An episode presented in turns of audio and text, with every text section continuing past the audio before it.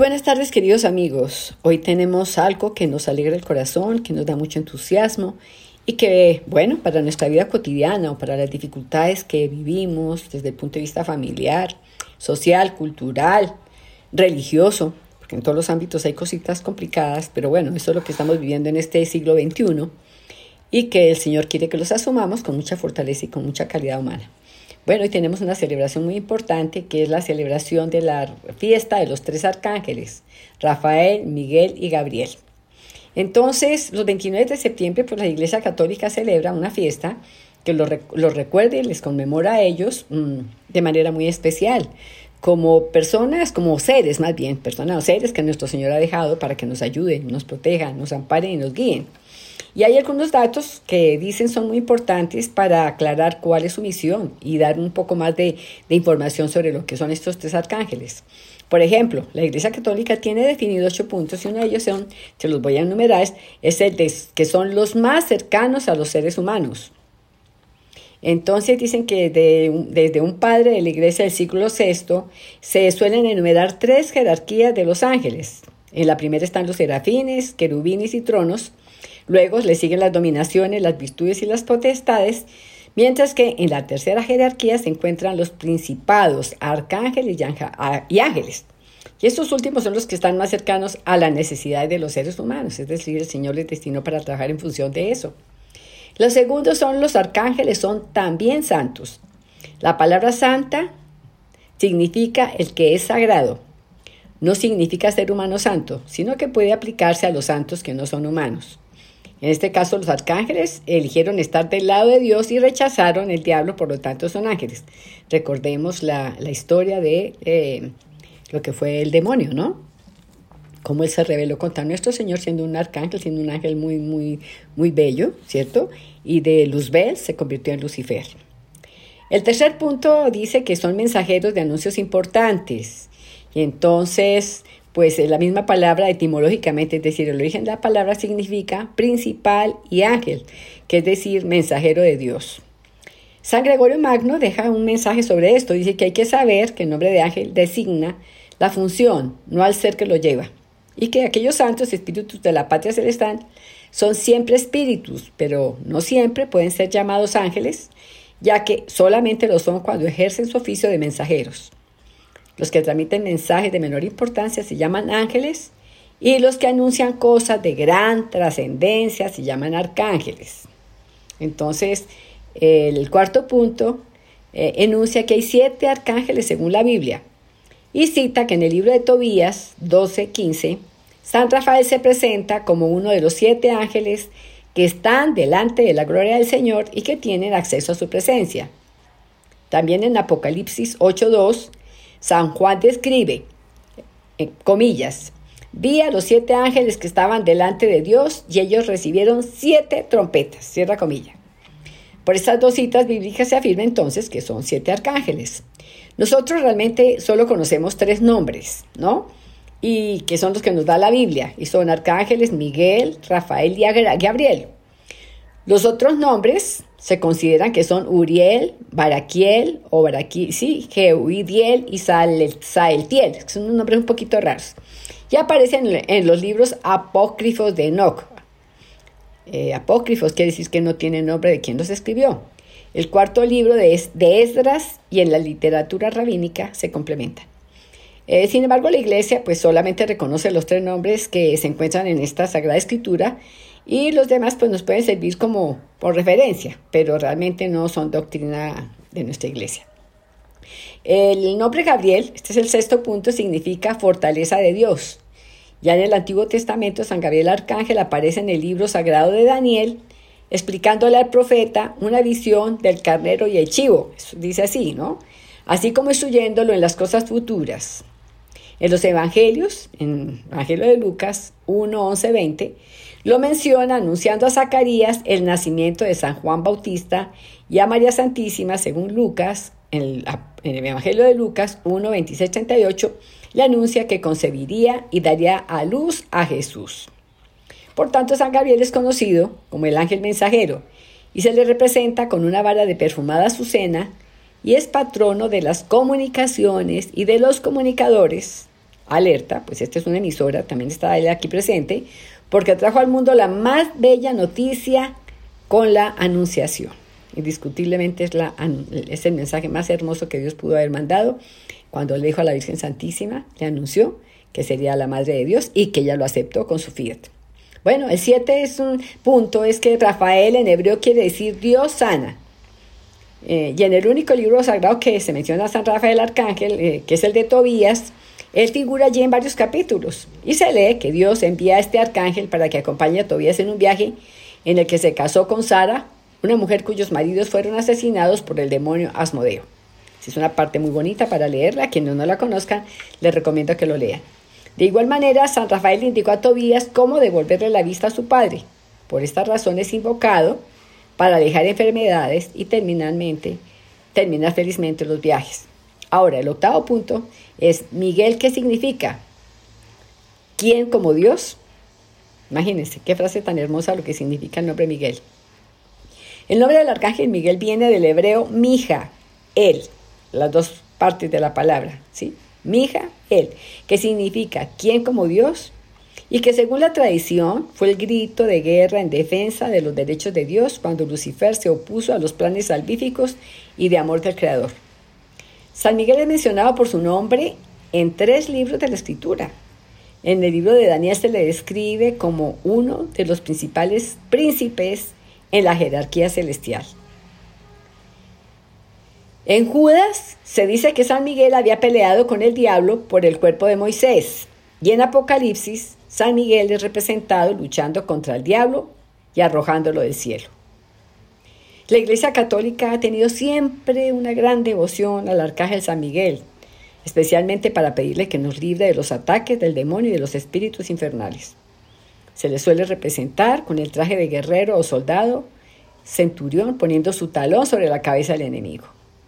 Es importante que tengamos muy en cuenta estos arcángeles y recordemos que hace varios años, cuando se terminaba la misa, la Eucaristía, siempre se le rezaba la oración a San Miguel Arcángel, que es muy hermosa y que fue aprobada por un papa y que en esta oración le pedimos que nos defienda ante las amenazas del demonio y que nos proteja siempre de cualquier tentación y es una cosa que es muy importante que la tengamos presente.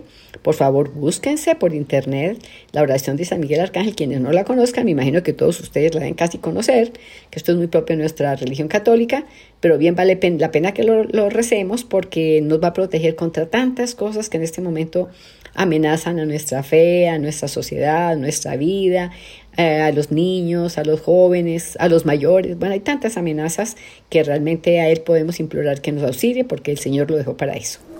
En aquel tiempo vio Jesús que se acercaba Natanael y dijo de él, Ahí tenéis a un israelita de verdad en quien no hay engaño. Natanael le contesta, ¿de qué me conoces? Jesús le responde, Antes de que Felipe te llamara, cuando estaba debajo de la higuera te vi. Natanael respondió, Rabí, tú eres el Hijo de Dios, tú eres el Rey de Israel. Jesús le contestó, por haberte dicho que te vi debajo de la higuera, ¿crees? Has de ver cosas mayores. Y le añadió, En verdad, en verdad os digo, veréis el cielo abierto y a los ángeles de Dios subir y bajar sobre el Hijo del Hombre. Palabra del Señor. Gloria a ti, Señor Jesús. Hoy la Iglesia celebra esta fiesta de los tres arcángeles. Eh, me gustaría aconsejar que el que pudiera, naturalmente, hoy hiciera un poco de lectura bíblica y que meditara sobre ello y que leyera el capítulo 12 del Apocalipsis. Está relacionado con el Génesis con aquella sentencia eh, de Dios eh, contra la serpiente, pondré enemistad entre ti y la mujer. Ella te pisará la cabeza mientras tú intentas morderla en el calcañar, en el talón. Es muy interesante el capítulo 12 del Apocalipsis y merece la pena leerlo con calma, teniendo en cuenta que el Apocalipsis es un libro revelado pero escrito de forma simbólica. Eh, hablando de los tres arcángeles, hay que primero eh, recordar cuál es el significado de cada uno de sus nombres. San Gregorio Magno lo explica perfectamente. No sé si antes de él alguien lo habría hecho o simplemente él recoge una tradición.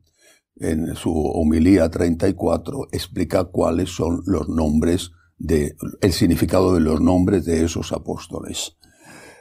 San Miguel, el que se enfrenta con Lucifer, lo describe muy bien San Gregorio, el que se enfrenta con Lucifer significa quién como Dios.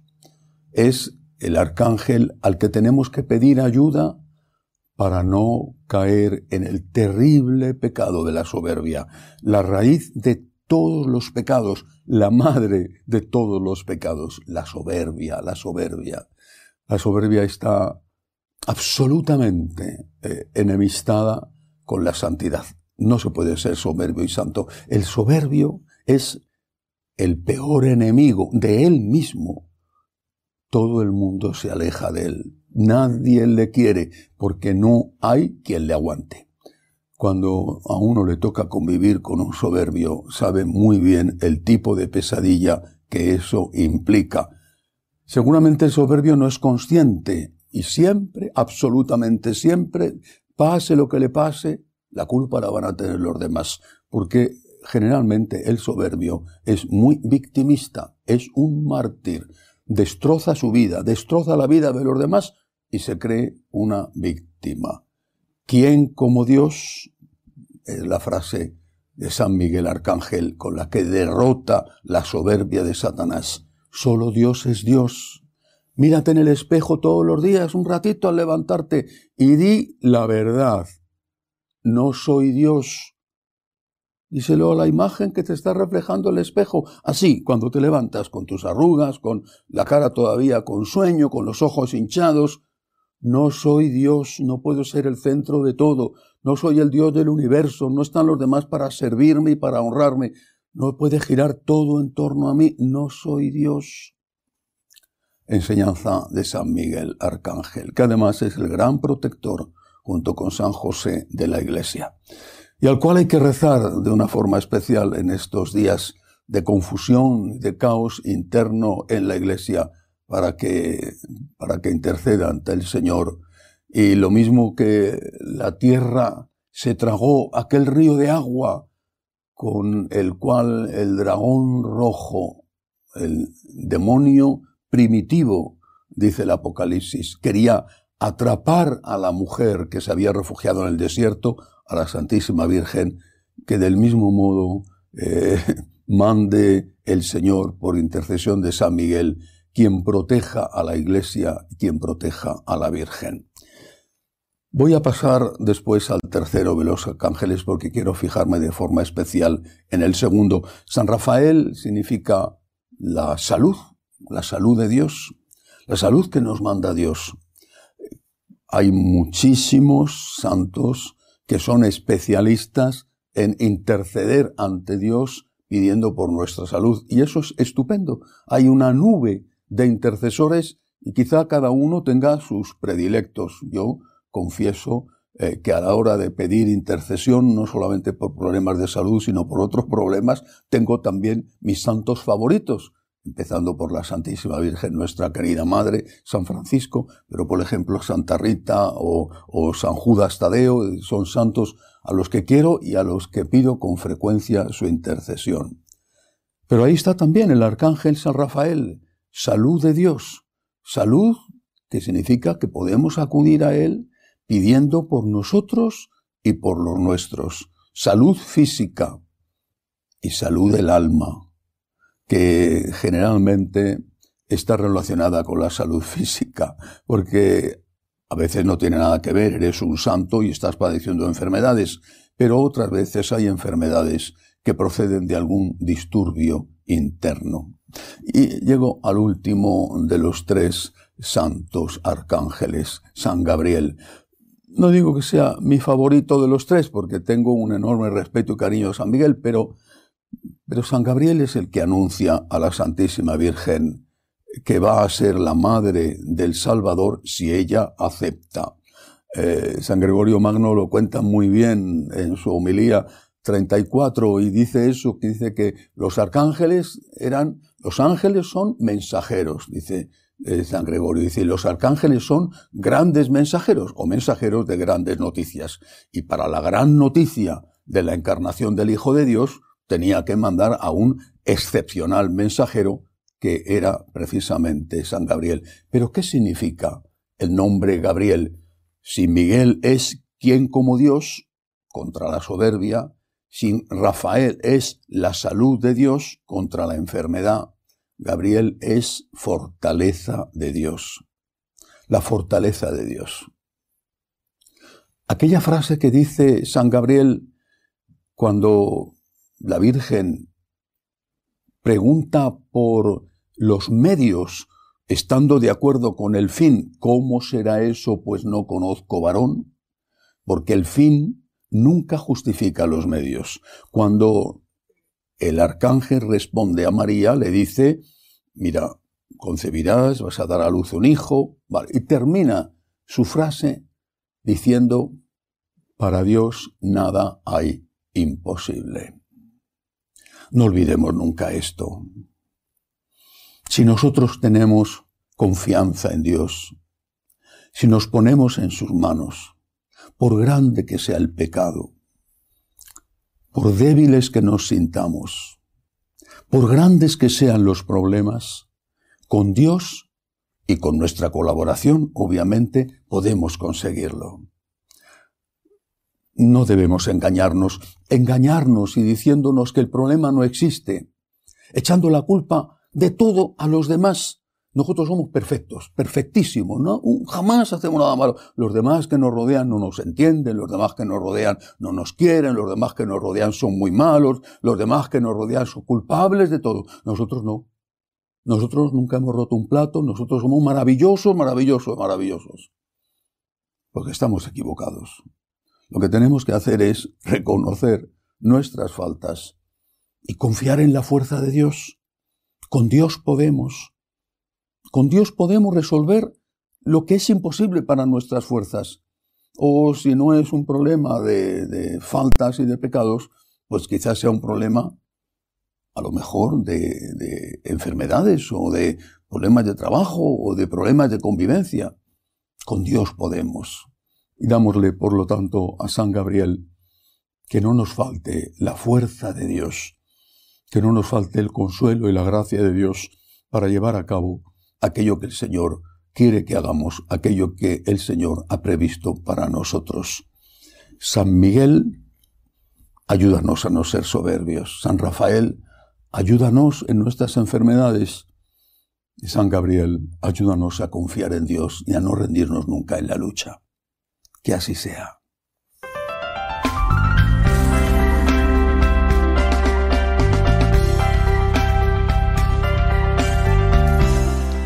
También quiero para reforzar este hermoso mensaje del Padre Santiago Martín, hoy en este Día de los Santos Arcángeles, 10 claves especiales para amar el Santo Rosario. Y esto lo he conseguido mm, en YouTube. Es una reflexión muy linda hecha por el Padre Carlos Spa. Este padre eh, nació en Argentina, Buenos Aires, se formó en filosofía y teología y en Europa ya, pues cuando se ordenó como sacerdote, conoció al padre italiano Gabriel Amor, que ha sido el más reconocido exorcista del mundo. Es decir, él fue su maestro. Entonces quiero traerles esta meditación tan hermosa, esta reflexión tan hermosa, para que la tengan muy presente y encuentren ustedes cómo realmente el rosario tiene cosas tan valiosas y él nos las hace observar con sus comentarios, con sus comentarios, con su homilía, porque es una homilía exactamente. Bueno, espero que para ustedes les eh, haga el mismo efecto que me ha hecho para mí. Es algo muy bello y muy hermoso que sepamos el valor del Santo Rosario.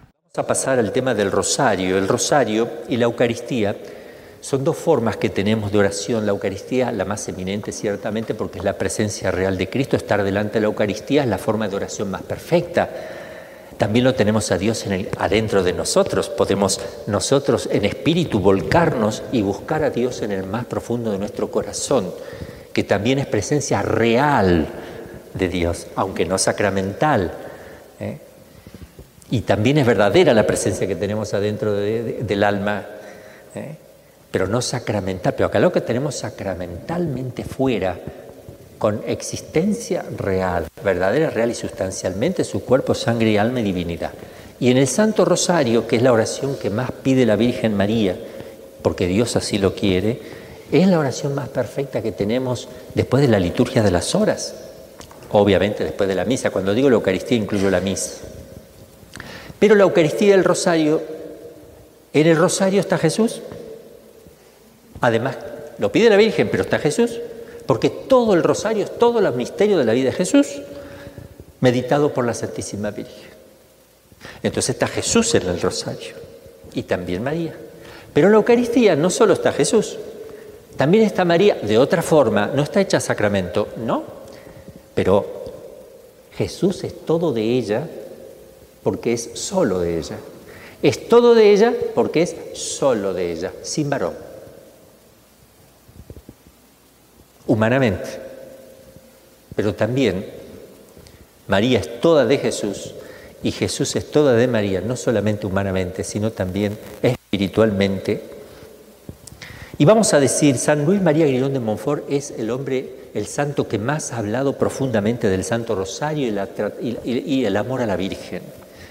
De lo más profundo que hay entre los. Muchos hablaron, San Bernardo, muchos, San Efrén, diácono, un, amante de la Virgen, un poeta de la Virgen, muchos, muchos santos muy devotos de la Virgen. Pero de San Luis María llama la atención, es un profeta, terminó muy solo, él tuvo una congregación religiosa, se le empezaron a ir, se iban, no perseveraban. Cuando él murió creo que había tres o cuatro. Ahora existe, pero siempre fue chiquita. El demonio siempre la atacó con toda la fuerza, siempre lo atacó. Y lo atacaron sus hermanos y lo ¿Por qué? Por difundir el rosario y la devoción a la Santísima Virgen. El demonio no, no quiere eso. Ustedes quieren estar protegidos del demonio, aférrense al rosario, busquen a María porque él no se puede aproximar a ella. Se enfurece, claro, pero no se aproxima. Y entonces él habla, entre otras cosas, las riquezas del Santo Rosario, que se lo voy a resumiendo en diez puntitos. Yo le agrego uno más que también lo dice, me olvidé de ponerlo, que, que es fundamental. El, el, que reza el rosario, rezar el Santo Rosario diario, dice él, es signo de predestinación.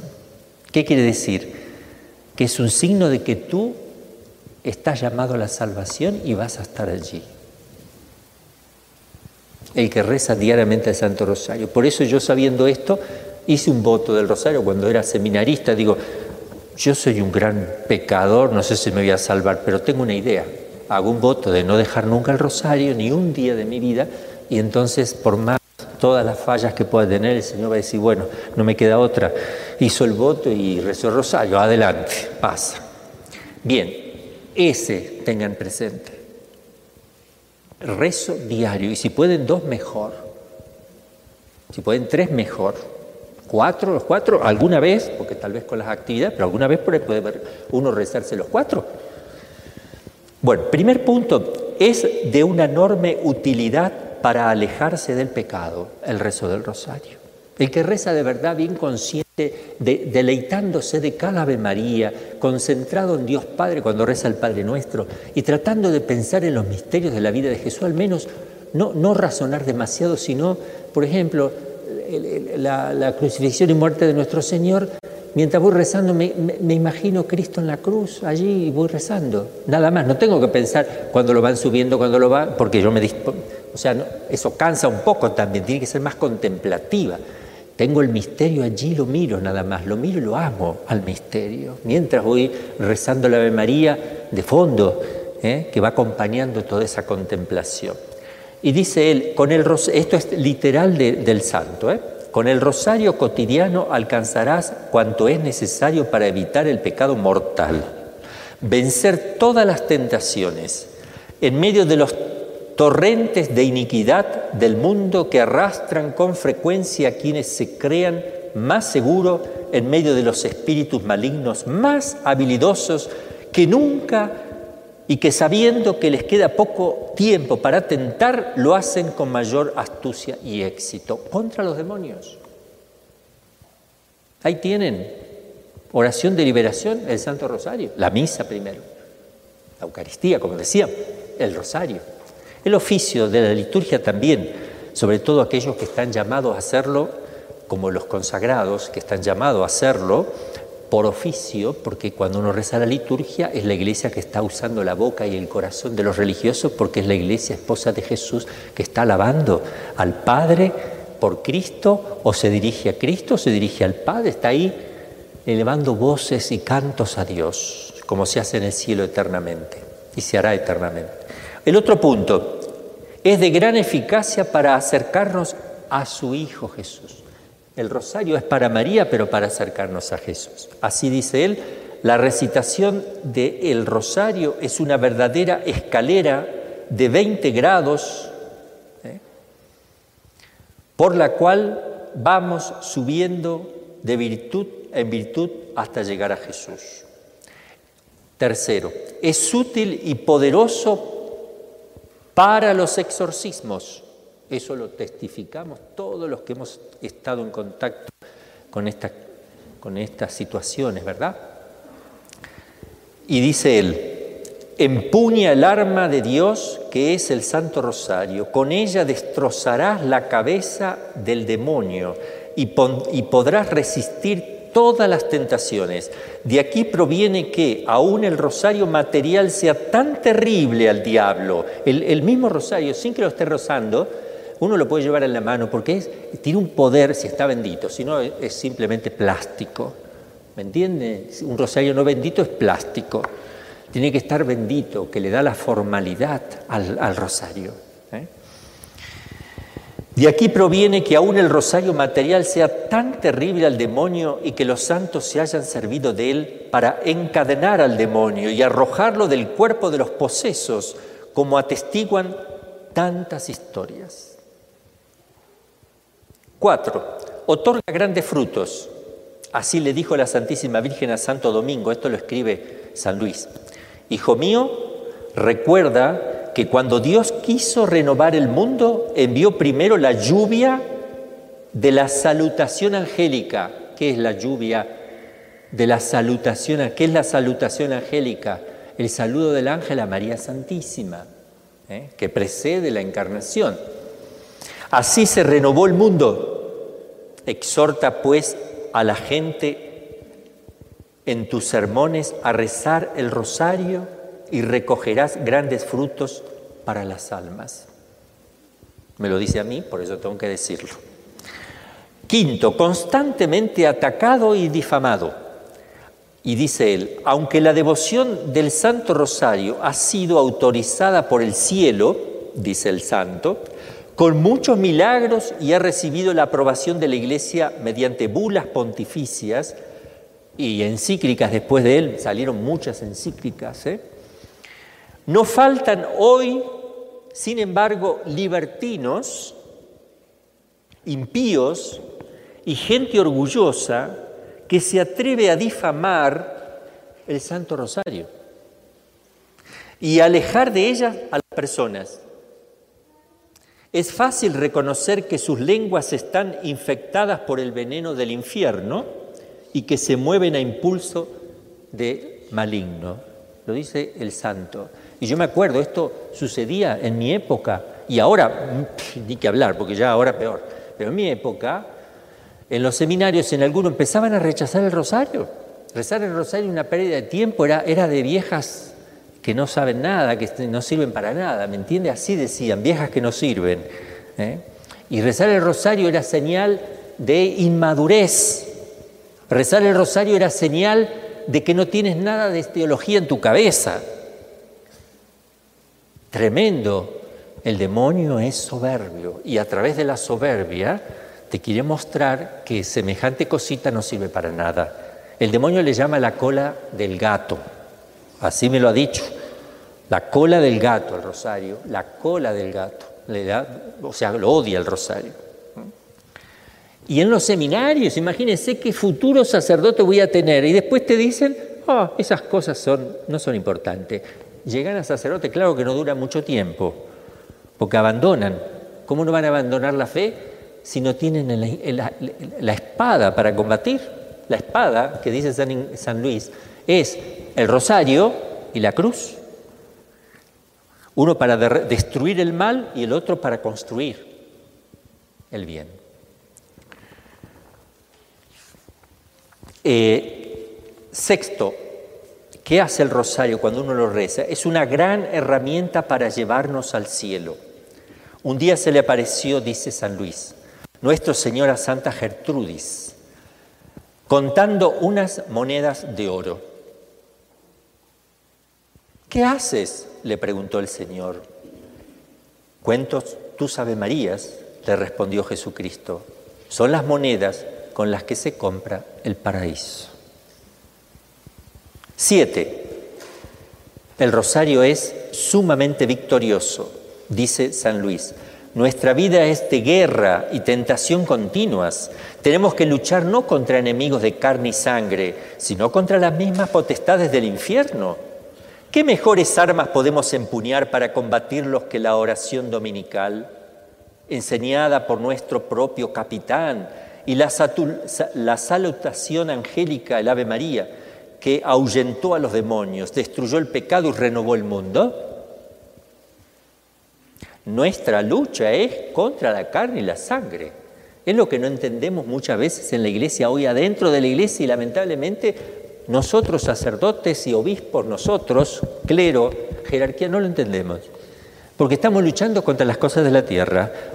La ecología, que no llueve, cómo hacer para eh, dar de comer acá. sí, es importante dar de comer, es importante que, que, Pero nosotros tenemos que ocuparnos de las cosas celestiales y la lucha tenemos que encauzarla contra las fuerzas que no se ven.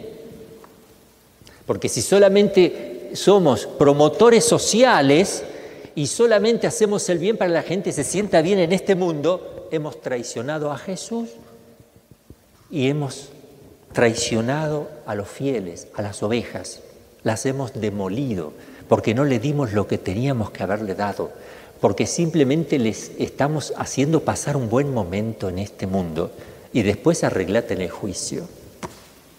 hay, que tener mucho cuidado. ¿eh? Sobre todo si hay alguien que hable mal del Santo Rosario o de la Virgen, tengan mucho cuidado. Si dicen que es una exageración la devoción a la Virgen, tengan cuidado, porque parece muy piadoso y muy cierto lo que está diciendo, pero acuérdense que el amor, si no es total, no es amor. ¿Hasta dónde amas a la Virgen María? 90% porque a Jesús 100. ¿Eh? ¿Me entienden? Si no, Jesús es más importante. Claro que es más importante, ¿cómo no si es el verbo encarnado? Pero a Jesús lo amo a 100, a María lo amo a 100 sabiendo que son dos cosas distintas, ¿me entienden? Mi mamá la amo a 100, a mis hermanos los amo a 100, sabiendo que son cosas distintas. Eso es lo que cambia, ¿me entienden? Pero la, cantidad del amor siempre tiene que ser total, no puede ser parcial. Una novia no le puede decir a su novio, yo te amo 90% porque a Dios le amo más. Lo va a dejar triste. Dile que te amo el 100% en Cristo. Te amo el 100% en Dios. Claro que a Dios hay que amarle con todo el corazón, con todas las fuerzas, pero a tu prójimo también. Porque así nos amó Cristo y Cristo dice amar los unos a los otros como yo los he amado hasta dar la muerte, la vida eh, por cada uno en muerte de cruz. Otro ocho de suma infabilidad, es infalible, de suma infalibilidad. El rosario unido a la meditación de la vida y pasión del Señor, que esto es importante, resulta agradabilísimo a Jesucristo y a la Virgen y es muy eficaz para obtener cuanto deseas. Recurramos pues a la devoción del Santo Rosario en todas nuestras necesidades y obtendremos infaliblemente cuanto pidamos a Dios para nuestra salvación. Lo dice el Santo. 9. De gran provecho para quienes lo rezan. Y dice él, pues nos colma de gracia durante la vida, de paz en la hora de la muerte y de gloria en la eternidad. Y último, es agradable y amoroso para la Virgen, altamente agradable y altamente amoroso para la Santísima Virgen, que nos viene a traer el rosario en Fátima como en Lourdes ¿eh? y como en Meyugori y en tantos lugares que se ha aparecido con, con, reconocimiento eclesial, ¿verdad? Se ha aparecido, y aunque no tenga reconocimiento eclesial todavía, ¿eh? puede ser cierta, pero siempre la Virgen trae eh, el rosario para presentar, para pedir el rezo. Y dice así San Luis, saluda a la Virgen María, honra a tu bondadosa Madre, preséntale al menos 50 Ave Marías diariamente, cada una de ellas contiene 15 piedras preciosas que agradan más a María que a todas las riquezas de la tierra. ¿Qué no podrás entonces esperar de su generosidad? Y termina diciendo el santo, el rosario cotidiano tiene tantos enemigos que me parece uno de los favores más señalados de Dios el poder perseverar en la práctica de esta devoción hasta la muerte. Persevera y alcanzarás la corona admirable preparada en el cielo a tu fidelidad permanece fiel hasta la muerte y te daré la corona de la vida. Apocalipsis 2.10. Esto sí que es bueno, ¿eh? La Eucaristía, que es la misa y la comunión, el Santo Rosario, dos armas preciosas que Dios nos está dando continuamente y la confesión cotidiana también, ¿verdad? Porque y el ayuno, si ustedes agregan el ayuno en la oración, todo lo que pide se les dará, absolutamente, inmediatamente. No hay cosa imposible para Dios cuando se une la oración y el ayuno.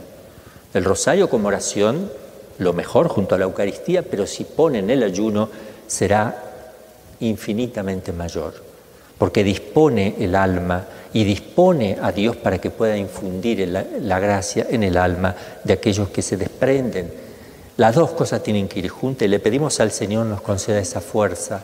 En esta vida no estamos para comer, beber, pasarla bien, sino para luchar.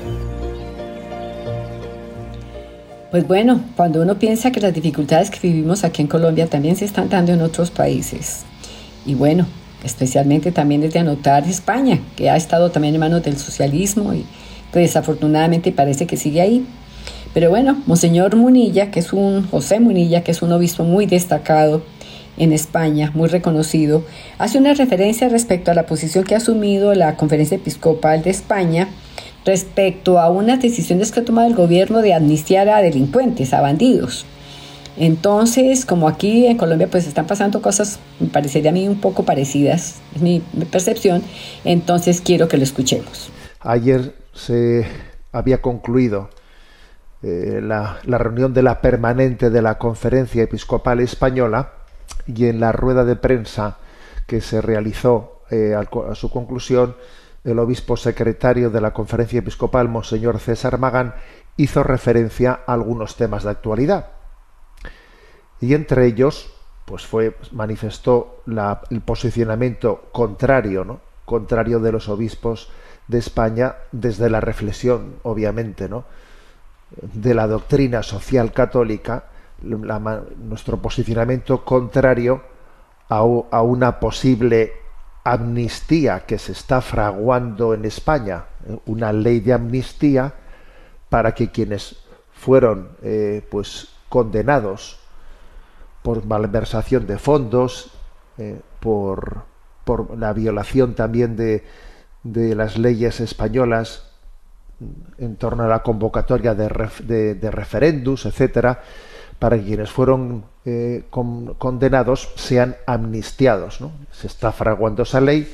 ¿Por qué? Pues porque el gobierno quiere los votos de quienes fueron condenados para tener mayoría para poder seguir gobernando. Esta es, esta es la cuestión.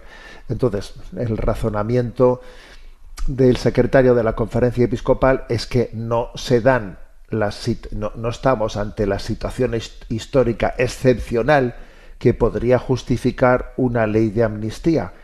Decía en la rueda de prensa Monseñor García Magán que pues, una situación histórica que pudo no justificar una ley de amnistía en España, pues fue la, la situación de cambio de régimen, cambio de régimen que se produjo en España, ¿no? Durante la transición política y el inicio de la, de la, de la democracia. Bueno, pero, pero obviamente decía él, no estamos en esa situación. Estamos sencillamente en el, en el momento en el que se quiere pues, completar una nueva, una nueva investidura.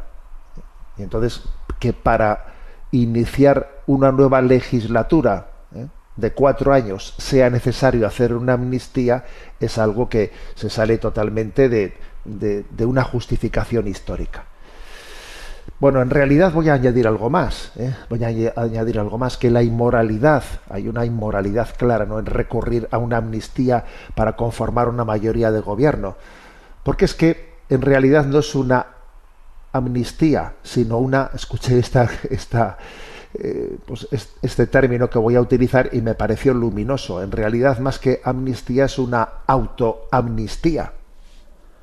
Porque en el fondo es mm, darme, o sea, buscar un recurso para que yo mismo me pueda servir de ello para seguir en el poder. Lo cual creo que lo hace especialmente inmoral.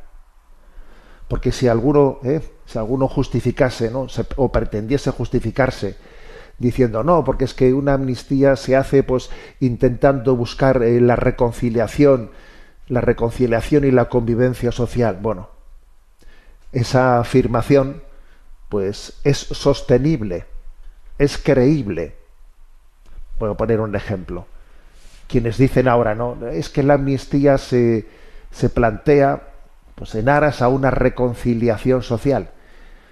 ¿Es creíble tal cosa? Pues voy a poner un ejemplo. Si resulta que los votos de quienes fueron condenados ¿no?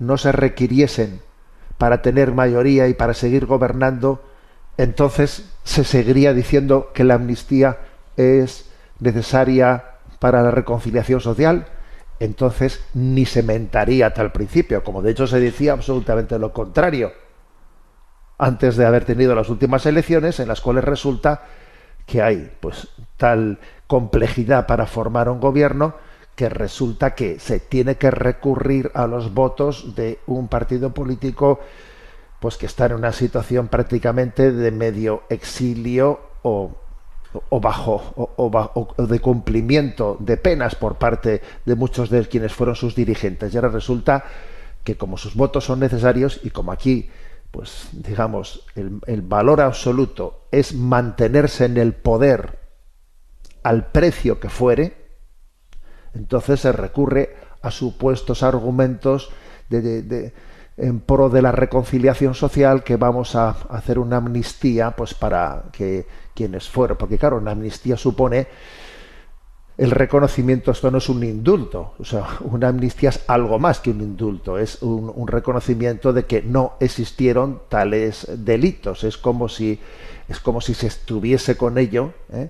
reconociendo que la inculpación fue injusta ¿eh? fue injusta. Entonces, el hecho de que se cambien las leyes, el hecho de que se haga una amnistía, sencillamente para continuar en el poder, pues la verdad es que ciertamente no, puede tener otro calificativo que el de, desde el punto de vista de la doctrina social de la Iglesia, otro calificativo de que es una gran inmoralidad. Una gran inmoralidad, porque en el fondo estamos viendo en esta manera de proceder hasta qué punto el poder es una droga es una droga a la que nos aferramos, a la que, nos engancha, que, por conseguirlo somos capaces de hacer lo que fuera, de, cambiar nuestros principios, de dar la vuelta a lo que dijimos anteriormente, lo que sea, porque, porque es una gran droga. ¿eh? Fijaros, es curioso, ¿no? Hay como, hay como tres, tres grandes tentaciones que rondan al hombre, ¿no? Pues la una es la del dinero, la del tener, la otra es la del placer, buscar el, eh, tener por encima de todo, buscar el placer por encima de todo. Pero me parece a mí que, que la tentación superior, me atrevo a decir, ¿eh? que la tentación superior no es, no es, ni la del materialismo, eh, ni la del hedonismo, ¿no? sino quizás esta, la del poder, porque está ligada al pecado capital de la soberbia, a pretender siempre, ¿no? controlarlo todo, estar por encima de todo. La tentación del poder es una auténtica droga. y existe ¿no? el riesgo de que desde la clase política se configure la realidad con la única finalidad de que la realidad reconfigurada me permita a mí seguir en el poder y seguir gobernando. Bueno, por lo tanto, ¿no? esta afirmación de la Conferencia Episcopal Española, en la que se afirma, ¿no? pues como, después de la reunión de la permanente, que no existe, no, no existe la, una justificación para poner en marcha ahora una ley de amnistía, pues es una iluminación más que hace el magisterio de la Iglesia en este momento tan delicado de la vida de España.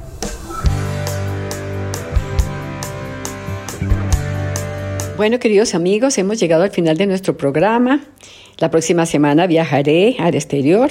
Voy a Roma, voy a estar en algunos países de Europa pero de todas maneras seguiré enviando mis programitas si Dios me da la vida. Así es que para todos un gran abrazo, un feliz fin de semana y allá, en, especialmente en la Santa Sede en Roma, estaré implorando al Señor sus bendiciones por todos nuestros amigos de Radio María, por todo este grupo hermoso que nos escucha y por sus funcionarios, por el Padre Germán Acosta y bueno, por todos los católicos que estamos pendientes de que el Señor nos guíe, nos dirija y nos proteja en todos estos momentos. Un abrazo para todos.